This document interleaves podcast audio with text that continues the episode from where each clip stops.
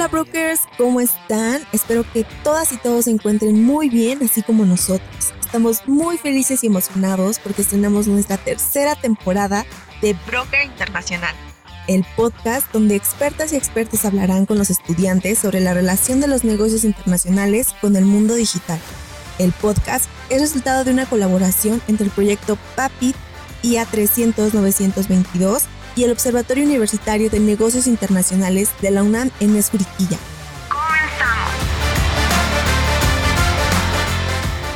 Hola brokers, ¿cómo están? Espero que muy bien. Estamos muy contentas y contentos. Estamos estrenando la tercera temporada de Broker Internacional. Sí, la tercera temporada.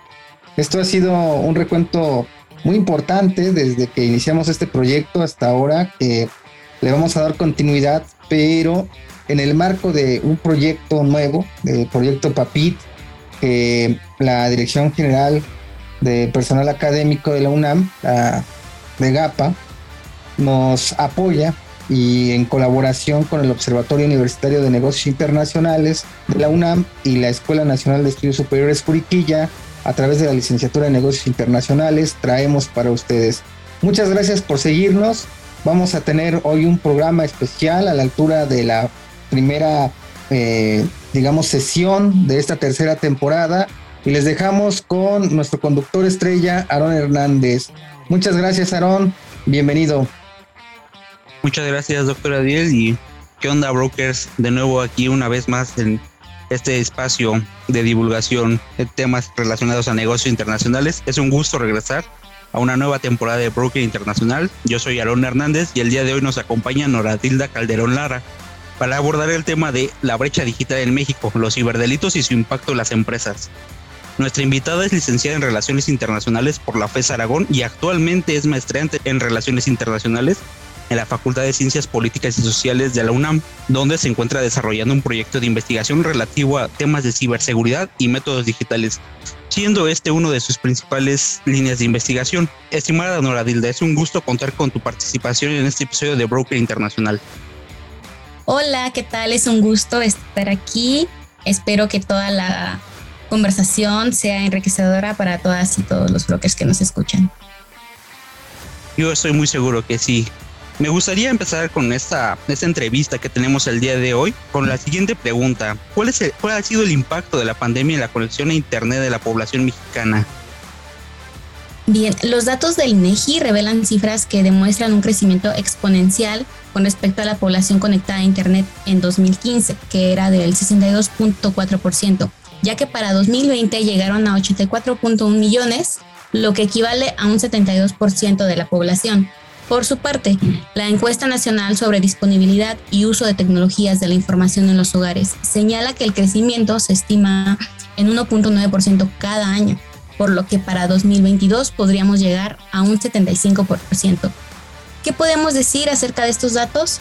Bueno, eh, hablamos de una gran dependencia con respecto a la tecnología, desde el ámbito local hasta el federal, así como de en las entidades gubernamentales y privadas, recordando que la pandemia por el COVID-19 tuvo un impacto directo en nuestro día a día, de manera que las tecnologías han penetrado en nuestra vida cotidiana, transformándola y con una creciente convergencia en un sistema hiperconectado que genera la aparición de una nueva estructura social en el ciberespacio. Por otro lado, en un país en donde la desigualdad es una constante, la brecha digital no es la excepción, ya que la misma encuesta arroja que el 78.3% de la población urbana es usuaria de Internet, con una diferencia del 27.9% con respecto de las zonas rurales que se ubica en un 50.4%. Lo anterior nos hace reflexionar sobre las consecuencias en el sector educativo, en la relación con la deserción escolar y sobre todo con la necesidad de una estrategia gubernamental que disminuya esta brecha digital, ya que hoy en día el uso de las tecnologías de la información y comunicación es una necesidad, por lo que el aparato estatal está obligado a garantizar dicho acceso, puesto que en México hay poblados en los que la señal aún no llega. Vaya, todos estos datos que nos comentas son bastante importantes, ¿no? Y sobre todo este salto que se ha dado en este lapso de tiempo que nos comentas y cómo ha incrementado estos números en los últimos años. Eh, ahora, eh, tengo otra pregunta y esto es como un poco más sobre lo que tú piensas, ¿no? Eh, ¿Qué implica la dependencia tecnológica en México y cuáles son los retos a los que nos enfrentamos ante la necesidad del uso de Internet en esta nueva era que estamos viviendo? Bien, pues es una, una pregunta muy interesante la que planteas. Eh, y bueno, esta dependencia tecnológica realmente nos pone en una posición de vulnerabilidad, ya que las ventajas de la que nos ofrece la tecnología vienen acompañadas de desventajas. Particularmente me refiero a los ciberdelitos, que son cada vez más frecuentes, constantes y especializados el panorama no es alentador también si recordamos que instituciones gubernamentales como la Secretaría de la Función Pública, Pemex, Banjico y la Comisión Federal de Electricidad han sido blanco de ciberataques, lo cual nos habla de la falta de una estrategia de ciberseguridad que atienda a las necesidades actuales a las que nos estamos enfrentando. Por otro lado, también el uso creciente de teléfonos inteligentes y de aplicaciones para tener acceso a la banca móvil, para realizar compras en línea o pagos de servicios y sobre todo para comunicarnos, nos expone a la ciberdelincuencia.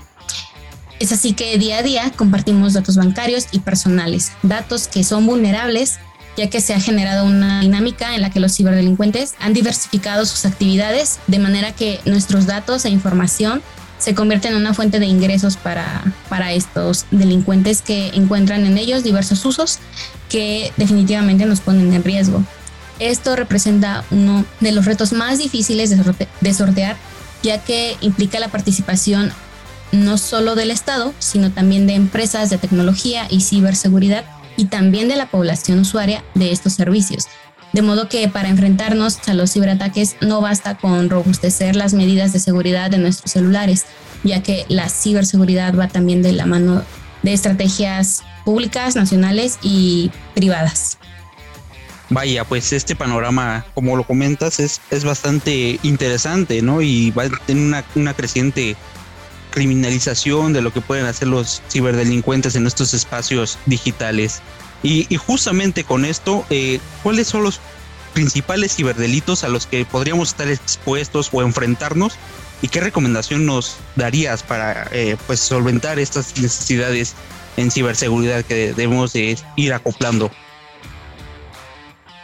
Bien, eh, la tecnología eh, avanza a una velocidad que no se compara con el ritmo con el que avanzan las medidas que tenemos para enfrentarnos a los ciberdelitos.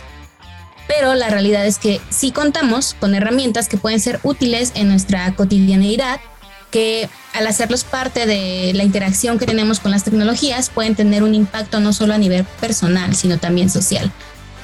El ciberdelito más frecuente es el llamado ransomware que consiste en el secuestro de información para posteriormente solicitar un rescate económico para recuperar el acceso a la misma. En 2020, el 25% de las empresas en México señalan haber sido víctimas de ransomware. Por otro lado, el fraude electrónico también es muy común, ya que como les señalaba anteriormente, las compras en línea aumentaron tras la pandemia. De manera que en ocasiones estas mismas nos redireccionan a páginas fraudulentas o a portales en línea falsos, esto es muy común, así como el robo de datos bancarios. Aunado a todo ello, no hay que dejar de lado el uso masivo de plataformas sociales que generan nuevos espacios de vulnerabilidad de la información personal. Por lo tanto, también hay que cuidar lo que compartimos en estas. Los hábitos que tenemos al interactuar con la tecnología son muy importantes para enfrentarnos a los ciberdelitos. Eh, realizar respaldos en discos duros o en la nube son prácticas que nos pueden brindar mayor seguridad sobre todo ante ataques como el ransomware. Activar el doble factor de autenticación en el uso de nuestro correo, acceso a la banca en línea y nuestras redes sociales también es una herramienta muy útil, así como tener un uso más consciente de nuestras contraseñas. Es recomendable cambiarlas por lo menos cada cuatro meses, así como evitar el uso de redes de Wi-Fi, de software o antivirus gratuitos. Y por último, añadiría que también es importante mantenernos informados, así como formarnos en la materia, puesto que trabajar y o estudiar en casa son situaciones que llegaron para quedarse y nos obligan a pasar más tiempo en línea y hacer uso de las tecnologías. Sin duda todas estas cuestiones que nos comentas, Nora, son bastante importantes, sobre todo porque hay que generar estos espacios de eh, entornos seguros en, la digitalidad y más que nada ahora con lo que mencionas de los espacios de trabajo o academia digital. Si me lo permites, vamos a ir a una cápsula de promoción académica y regresamos para continuar con nuestro tema del día de hoy. Claro que sí, muy bien, Aaron.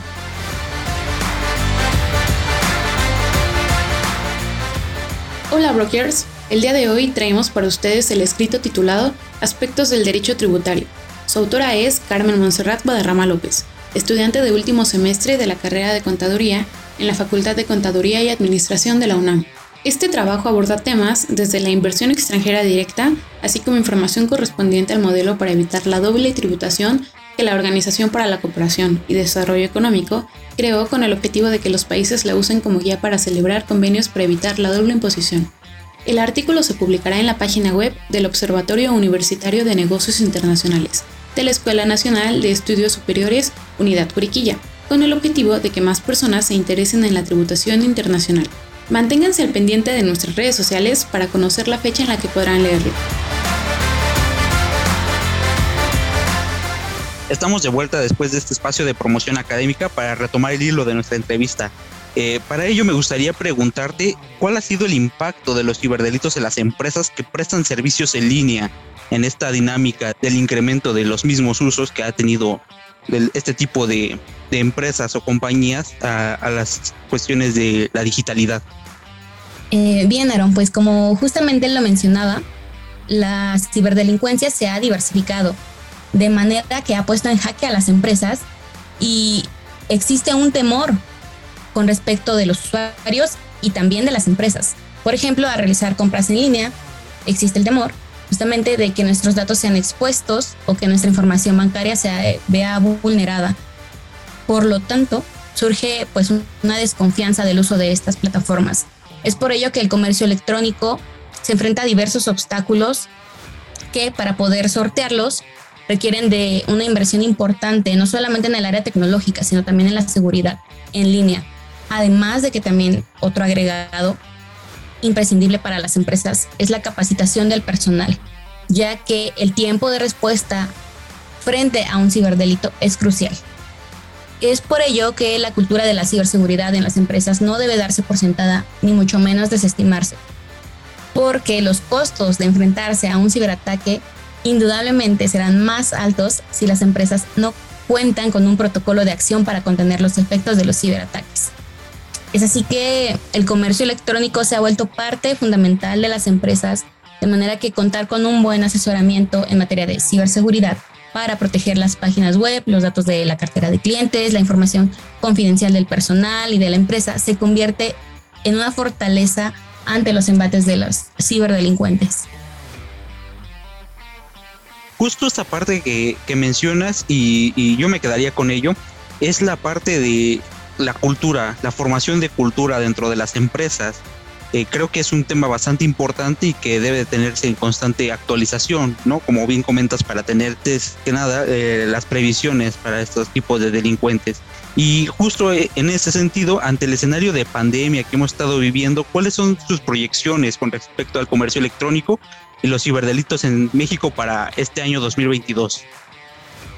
Mm, bueno, sí, por ante este escenario que planteas, considero que definitivamente es necesaria la colaboración entre varios sectores, empezando por el público, también el privado y definitivamente la academia, ya que elaborar planes de acción y respuesta que atiendan de manera eficaz y veloz estos ataques necesitan de una combinación de elementos que por lo tanto requieren de una variedad de perspectivas. Por ello es necesario analizar y enfrentar este problema desde todos estos frentes.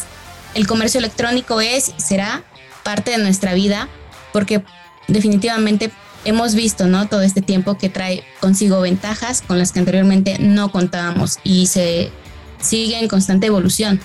Si bien el marco regulatorio que enfrenta los ciberdelitos en México aún se encuentra en construcción y no responde a los eventos que he mencionado a lo largo de esta entrevista, la realidad es que la apertura de las empresas ante lo que señalas, la cultura de la ciberseguridad, va en aumento y derivado de ello, considero que esta va a lograr incidir en las políticas públicas de nuestro país. Asimismo, va a recaer en una sinergia, ¿no? Estas fortalezas de ambos van a conjuntarse para tener más certidumbre ante las vulnerabilidades cibernéticas, dando así un impulso al comercio electrónico y por lo tanto a, su fortalecimiento y afianzamiento de nuestro país, generando así nuevas oportunidades para el sector empresarial y por supuesto para la población en general.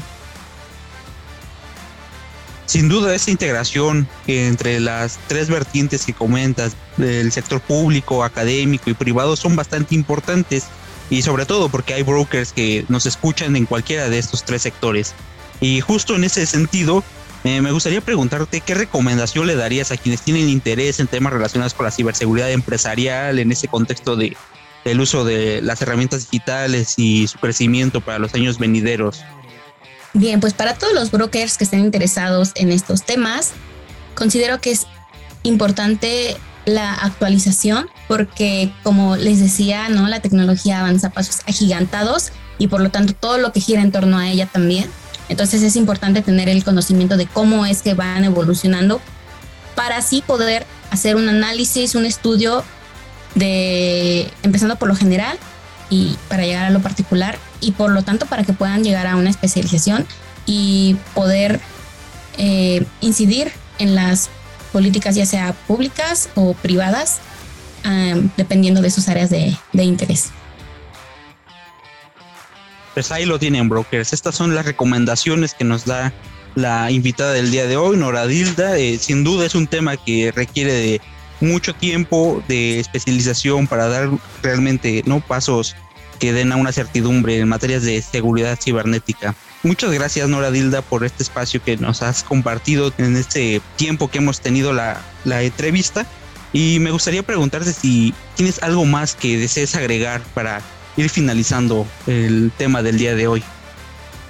Eh, bueno, pues añadir solamente que es importante que sigamos en constante formación, que estemos al tanto de lo que pasa, eh, que no dejemos de lado el contexto interno, en qué situación se encuentra nuestro país, pero también la comunidad internacional. Estar informados, estar eh, también cuestionando y también exigiendo de cierta manera desde nuestras trincheras que estos temas se pongan sobre la mesa, pero pues esto también va a provenir desde lo que estamos haciendo desde nuestras casas, de las escuelas y que vaya, que no lo dejemos de lado. Pues muchas gracias, Nora Dilda. Eh, para nosotros fue un gusto contar con tu participación en esta emisión que inaugura la tercera temporada de Broker Internacional. Yo creo que ha sido un tema bastante importante y trascendental para el futuro de los eh, brokers que nos están escuchando. Y estoy seguro que todas y todos nos, eh, nuestros escuchas aprovecharán los conocimientos que nos compartiste el día de hoy. Entonces, esperamos contar con tu participación de nuevo en un futuro y muchas gracias por compartir este espacio y tiempo con nosotros. Muchas gracias, Aaron. También aprovecho para agradecer al, doctor Abdiel por la invitación y bueno, a todos los brokers por escucharnos y espero poder participar más adelante. Ha sido un placer. Muchas gracias.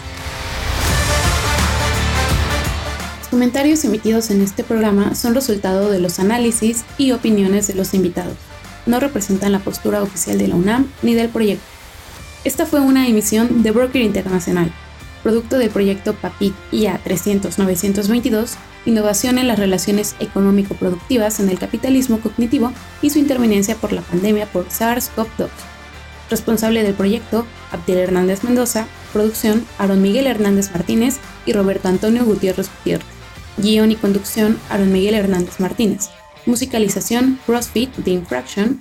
Recomendación académica, Carmen Monserrat Guadarrama López. En la voz, Carmen Monserrat Guadarrama López. Continúen escuchando Broker Internacional.